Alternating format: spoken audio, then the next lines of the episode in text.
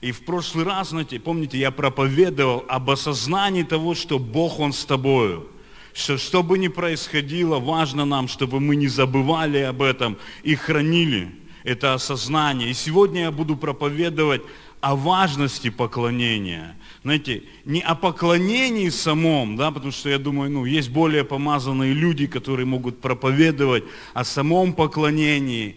Бог вложил в мое сердце проповедовать о необходимости, о важности поклонения в нашей жизни. И опять же, это очень созвучно с нашей первой ценностью Бог и Его присутствие – мы будем углубляться, укореняться в наших ценностях, чтобы у нас был хороший фундамент. И знаете, и я думаю, что на самом деле нам очень тяжело, я соединяюсь с прошлой проповедью, хранить осознание того, что Бог с нами без поклонения Ему. И я думаю, что поклонение на самом деле и осознание того, что Бог с тобою, они идут вместе. Если, как помните, я говорил в прошлый раз, что успех Давида был в том, что он был поклонником, и у него было осознание, что Бог с ним. Он говорил, что я видел Господа всегда. И когда я цитировал 22-й псалом, что он говорит, Господь пастырь мой, да, это как раз, ну, его поклонение, исходящее из осознания того, что Бог с ним. Понимаете, он оставался наедине. Библия говорит, где львы и медведи. И он поклонялся Богу посреди этих ситуаций, осознавая, что Бог со мною, Бог за меня. И потом в этой реальности он шел, сказано, рвал им пасти и забирал овец, потому что Бог был с ним. И вот 28 глава Матфея, там последние стихи. Давайте, чтобы покороче с 17 -го. Там сказано, и увидев его, поклонились ему, а иные усомнились, и приблизившись к Иисус, и приблизившись, Иисус сказал им, дана мне всякая власть на небе и на земле. Итак, идите, научите все народы, крестя их во имя Отца, Сына и Святого Духа, уча их соблюдать все, что я повелел вам. И глядите опять, и все я с вами во все дни до скончания века. Аминь. И в этих стихах видно, мы с вами либо поклоняемся Богу и наполняемся осознанием близости, потому что сказано, Он приблизился к тем, кто поклонялся, и Он стал говорить с ними, Он наделил их властью. Да, он стал говорить с ними о власти. Вся власть на небе и на земле у меня. Это значит, у врага, у болезни, у обстоятельств нет никакой власти. Да? И он дал им это осознание. Я с вами во все дни вашей жизни. Я буду всегда, какие бы дни ты ни проходил. Мы говорили в прошлой проповеди. Он говорит, я с тобою, я буду всегда с вами. Понимаете, мы либо поклоняемся Богу и наделяемся властью, наполняем наполняемся этим осознанием, либо мы сомневаемся, как сказано, а иные усомнились. Те, кто не выбрал поклоняться, они усомнились. Понимаете? Потому что не, не имея фактической близости с начальником и совершителем веры, у нас нет веры. Поэтому нет наделения, поэтому потом нет реальной власти, когда приходят обстоятельства в нашу жизнь, и мы утрачиваем осознание того, что Он с нами. И знаете, и когда приходят проблемы, и люди в таком духовном состоянии, вместо того, чтобы взять власть над обстоятельствами во имя Иисуса, они начинают думать, что Богу нет до них дела. И приходит разочарование и отчаяние в сердца таких людей, как ученики. В начале своего хождения с Богом, если вы посмотрите, да, они обычно спали. Когда Иисус поклонялся и молился Отцу, они спали все время. Просыпались, искали Его, еще что. Они спали в это время. Они думали, ну мы же с Иисусом ходим, Иисус там молится. У нас помазанный лидер, слава Господу. Он восполняет наши нужды. Потому что, помните, Иисус у них спросил, вы нуждались в чем-нибудь? Они говорят, нет. Ну, они не врали, знаете, и, ну, они думают, у нас все хорошо, и они спали. Но когда Иисус, Он провел время с Богом, и потом Он говорит, мы переправимся на ту сторону, И они поплыли. И вдруг пришел этот шторм, началась буря. И вместо того, чтобы взять власть над этими обстоятельствами, они стали думать, что Иисусу нет до них дела. И пришла паника в их сердце, разочарование. Им стало казаться, что Он не заботится о них. Они стали будить Его. Они говорят, тебе что, нет до нас дела, понимаете? Они не взяли власть над обстоятельствами. Обстоятельство взяло над ними власть и они стали верить в ложь, потому что они стали слушать обстоятельства.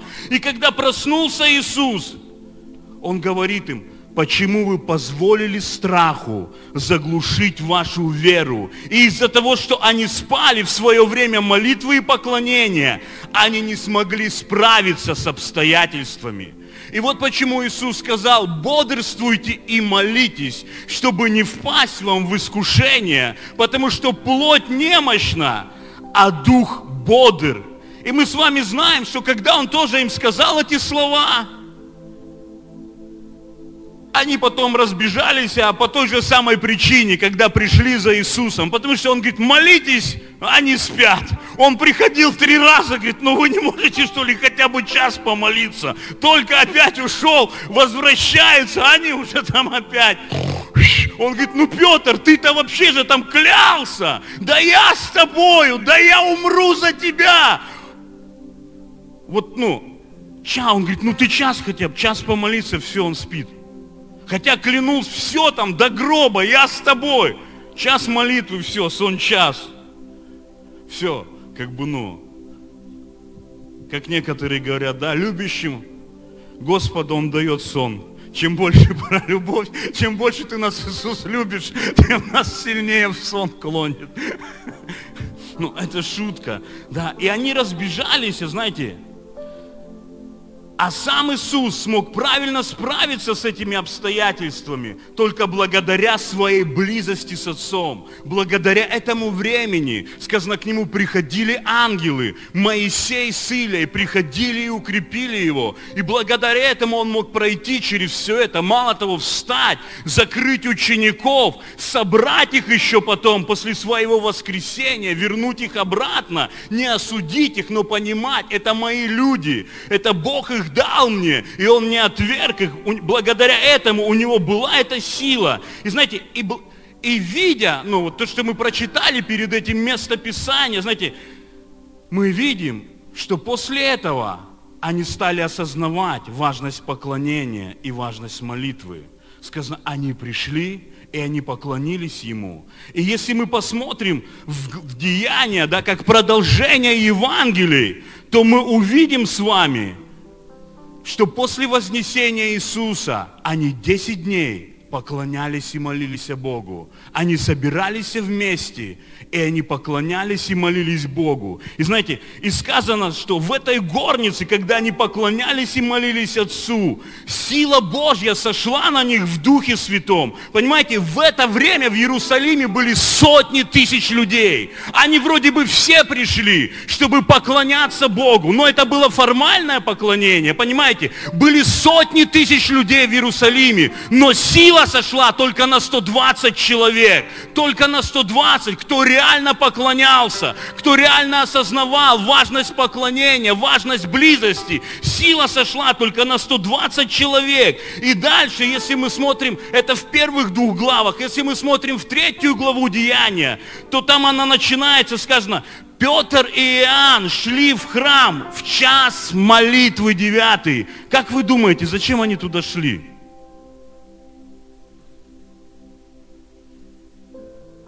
Смотрю, я тяжелый вопрос задал. Зачем можно идти в храм в час молитвы? Давайте помогу вам. Замерзли, да. Молиться, поклоняться Богу. Понимаете? И это значит, в час молитвы было определенное время, постоянство, когда они ходили поклоняться Богу. И знаете, и дальше сказано, что там сидел человек хромой от чрева матери, которого приносили и сажали туда, чтобы он просил милостыню. И когда Петр и Иоанн проходил мимо него, ну, они проходили мимо него в этот раз, они всмотрелись в него, и они говорят, Петр говорит, смотри на нас. на меня, говорю, смотри. Да он не сказал ему, смотри на Иисуса. И если Иисус захочет, может быть, Он тебя исцелит. Нет. Он говорит, смотри на меня. И во имя Иисуса Он высвободил власть он поднял его, и у него окрепли ноги, и сказано, он стал прыгать и скакать, хваля Бога вокруг них. И собралась большая толпа людей, когда они вошли в храм. И Петр, глядя на всех этих людей, он стал им говорить, что вы дивитесь и смотрите на нас, как будто бы мы своей силой и своим благочестием сделали это. И он стал им проповедовать о смерти, о воскресении Иисуса. И в 16 стихе он говорит такие слова. «И ради веры во имя Его, имя Его укрепилось Его, которого вы видите и знаете, и вера, которая от Него даровала Ему исцеление». Понимаете, мы опять видим молитва, поклонение позволяет проявиться власти в имени Иисуса – И если мы переходим дальше, в четвертую главу, когда Петра и Иоанна, их привели в Синедрион на допрос и стали спрашивать, какой силой или каким именем вы это сделали. И Петр, исполнившись духа, сказал, если от нас сегодня, ну, хотят узнать, о благодеянии этому человеку, как он был исцелен. Он говорит, именем Иисуса Христа, которого вы распяли, и Бог воскресил. И он говорит, и нет другого имени, данного человеком, людям, дано это имя, в ком есть спасение. Понимаете, он говорит, данное, Иисус дал нам свое имя, чтобы мы могли высвобождать эту власть, высвобождать эту силу, высвобождать эти чудеса. И дальше сказано, видя смелость Петра и Иоанна, они удивлялись, но узнавали их, что они были с Иисусом. Понимаете, если вы почитаете историю, то место Синедрион, где, куда людей приводили – там не было смелых людей. Потому что после Синедриона обычно всех побивали камнями. И там люди просто были в страхе и в ужасе. Они отрекались от всего, только от чего могли отречься, чтобы их помиловали. Но они смотрят на Петра и Иоанна, и они видят эту святую смелость. Они видят эту власть. Они говорят, откуда это может быть? И узнавали – они были с Иисусом.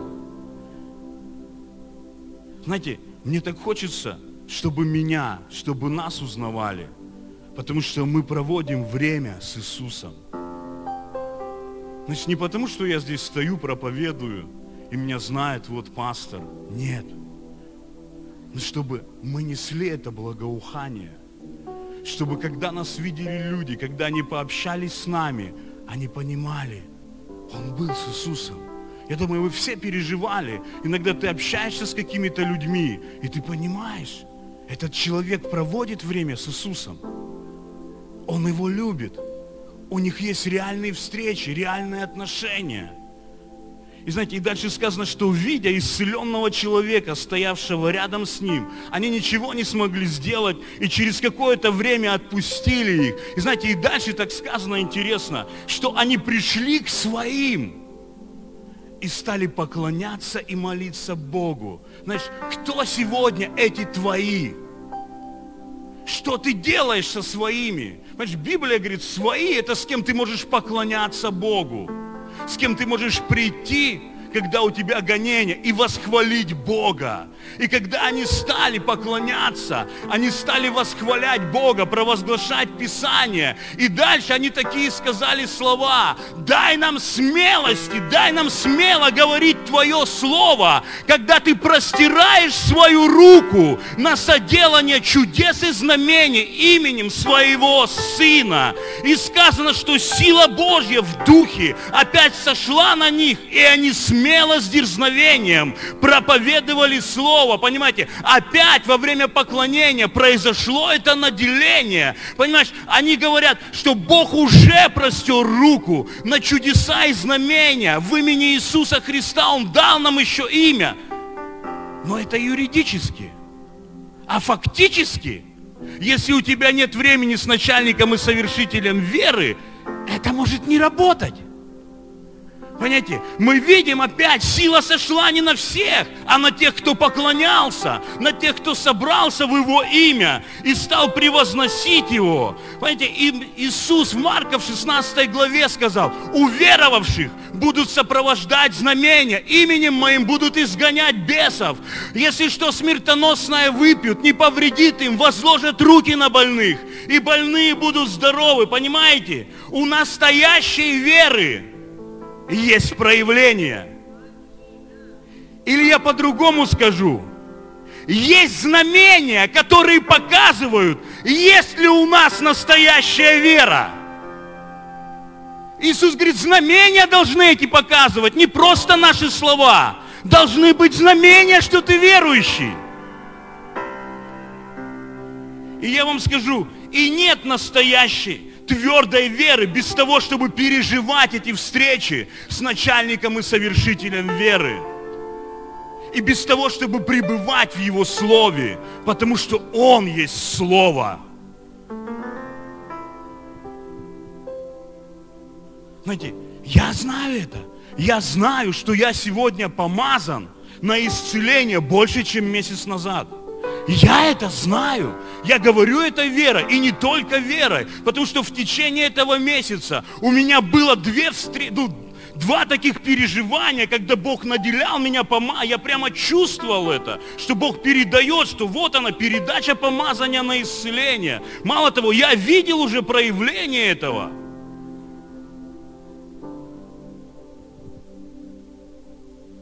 И о чем я говорю? Мы все помазаны в какой-то мере, но мы все призваны, чтобы это помазание возрастало в нашей жизни, потому что помазание – это и есть власть в духовном мире. Вот почему Иисус говорил, Дух Господень на мне, Он помазал меня. И когда Он приходил, бесы это чувствовали. И религиозные люди, они начинали роптать, бесы начинали кричать. Потому что помазание – это власть в духовном мире. И знаете, и я знаю, что каждый раз перед служением исцеления наш епископ, он постится неделю. Он ищет Бога, чтобы власть была проявлена над немощами и болезнями.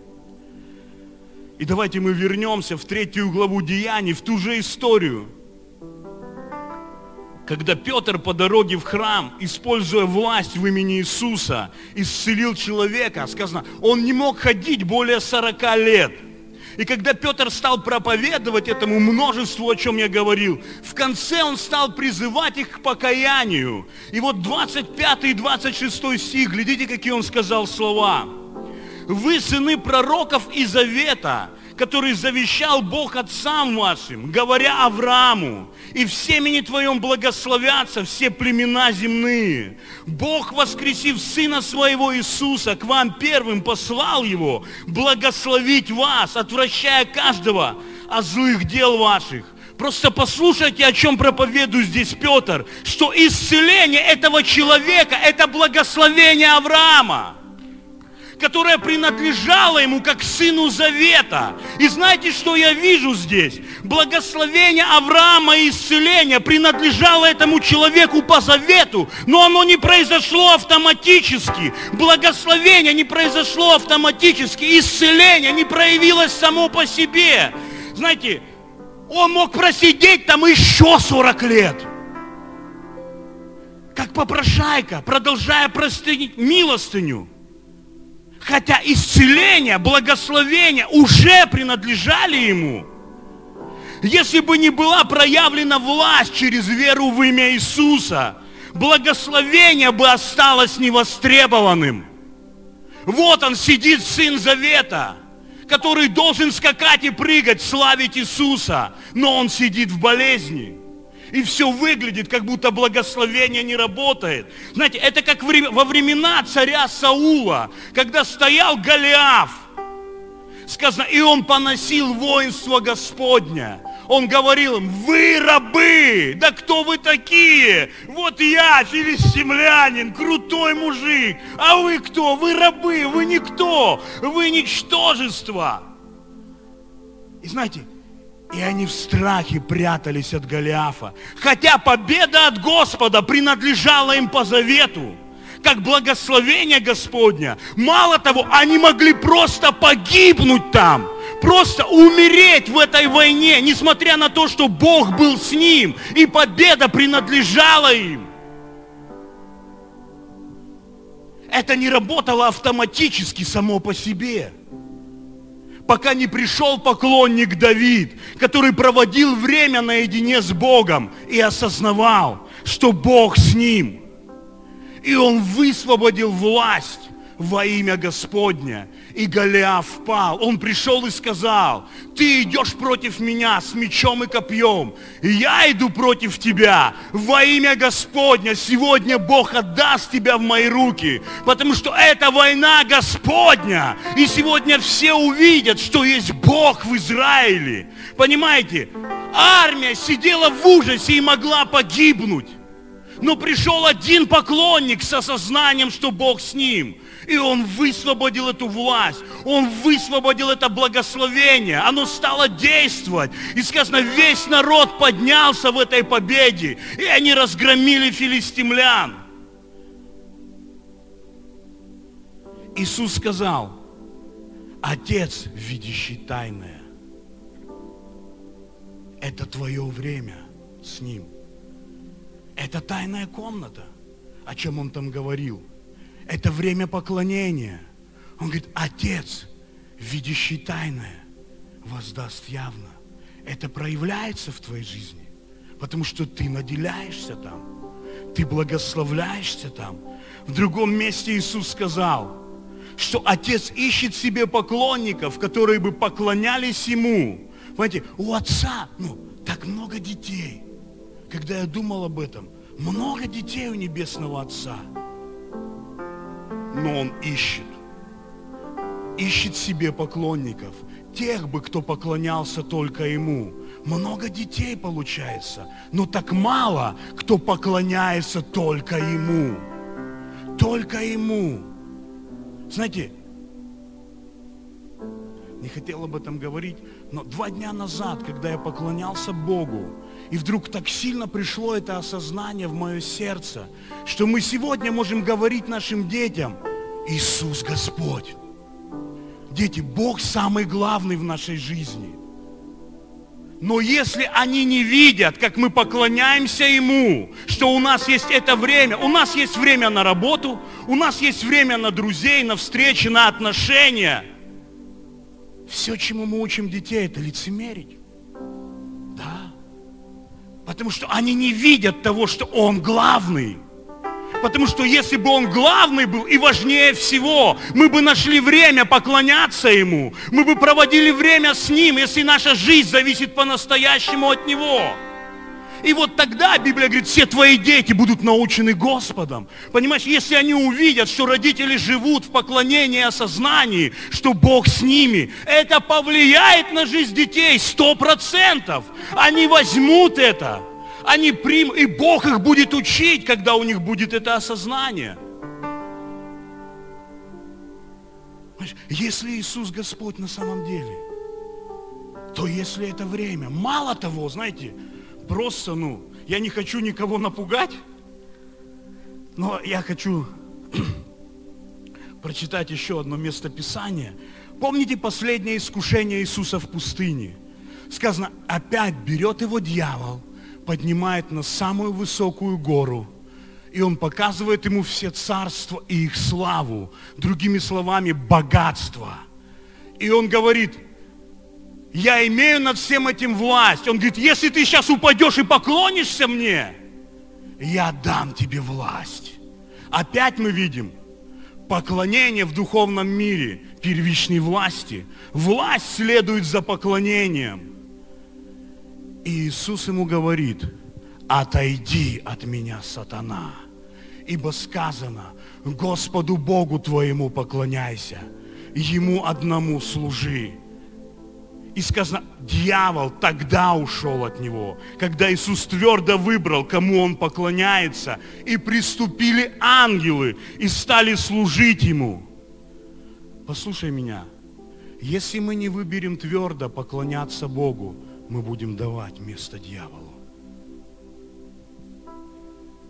Да. И дьявол может прийти со всем, с чем ты хочешь. Ну, не хочешь, вернее, и не знаешь. Вот почему потом бац, и раздор в семье. Семья разлетается. Бац, и какая-то болезнь. Потому что дьявол ушел, Библия говорит, не давайте место дьяволу, противостаньте ему твердой верой. Дьявол ушел, когда он выбрал твердо поклоняться Богу. Он обрел власть, чтобы запретить ему, и он ушел. Поклонение – это очень важно в нашей жизни. Потому что это время, когда Он приближается к нам, когда Он говорит с нами, когда Он наделяет нас властью и осознанием, что Он с нами, чтобы мы могли востребовать все то, ради чего умер и воскрес Его Сын. Все эти благословения Авраама. Понимаешь, Господу Богу твоему поклоняйся, Ему служи. Оно первичное служение. Когда Петр с Иоанн, они разговаривали с фарисеем в Синедрионе, и он говорит, нет другого имени под небесами. Он камень, он краеугольный камень. Он говорит, вы его отвергнули. Он говорит, вы строители, которые отвергнули.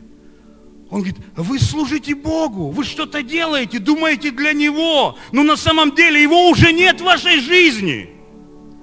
Вы не служите Ему, не обольщайтесь. И вот оно фарисейство, когда в нашей жизни нет проявления власти через имя Иисуса. Когда в нашей жизни нет поклонения Ему –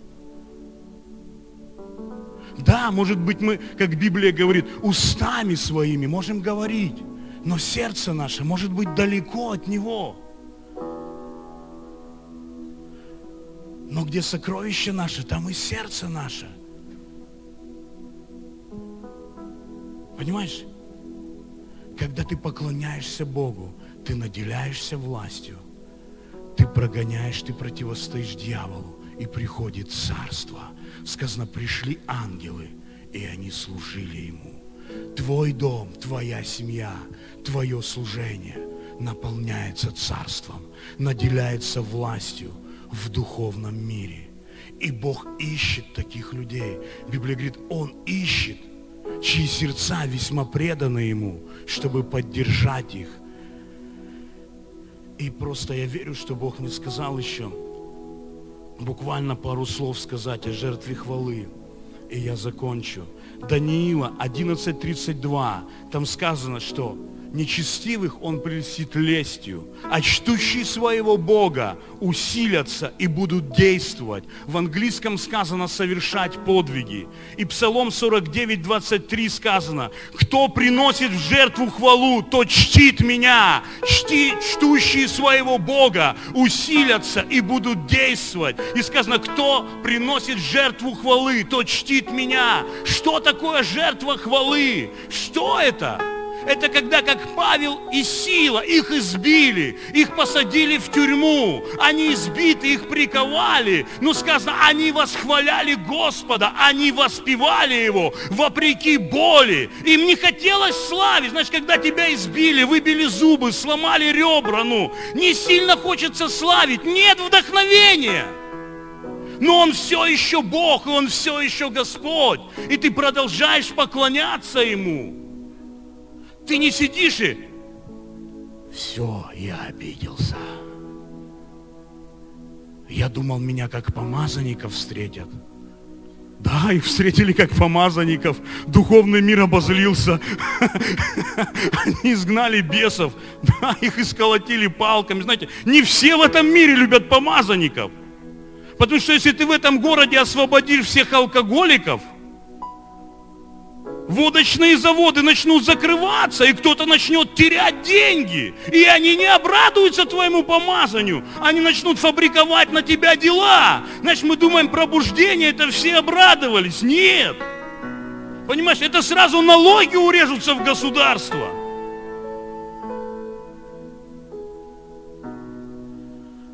Но посреди этой боли, давления, они продолжали воспевать хвалу Богу. И сила Божья сошла. Кто чтит меня, кто приносит жертву хвалу, тот чтит меня. И там дальше в этом псалме сказано, кто наблюдает за своими путями, я явлю спасение. И вот оно, и прямо там вся тюрьма спаслась. Знаете, Иосафат, царь Иосафат, сказано, когда ему донесли, что полчища огромное вышло против тебя, три народа, сказано, он убоялся, он понял, все, нас сейчас просто раздавят. Но это был человек, у которого было осознание, Бог с нами, Бог с нами. И сказано, он начал сразу поститься. Он стал искать лица Божьего. Он стал поклоняться. И Бог заговорил с ними. Бог говорит, это моя война. И что они сделали? Сказано, они выставили левитов. Там стоят люди, там стоят колесницы, там люди натягивают стрелы.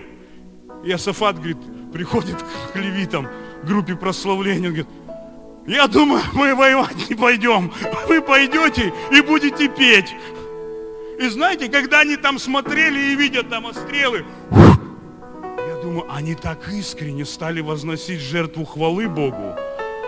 Они так вспомнили о Его благости, они стали там, благ Господь, милость Его вовек, стали там бубенцами петь, сразу вдруг откуда что взялось, а такое прямо, ну искренность такая, любовь к Господу проснулась, движение такое началось. И сказано, и пришло возмущение от Бога. И они перебили сами себя. И сказано, так Бог дал им торжествовать. И Библия говорит, благодарение Богу. Благодарение идет в начале, который всегда, всегда дает нам торжествовать. Понимаешь, всегда. Но что мы делаем в этот момент боли, в момент отчаяния? Что мы делаем? Знаете, в моей жизни был такой встреча одна с одним служителем. Он очень сильно повлиял на меня. И просто, ну, Бог напомнил мне вчера это.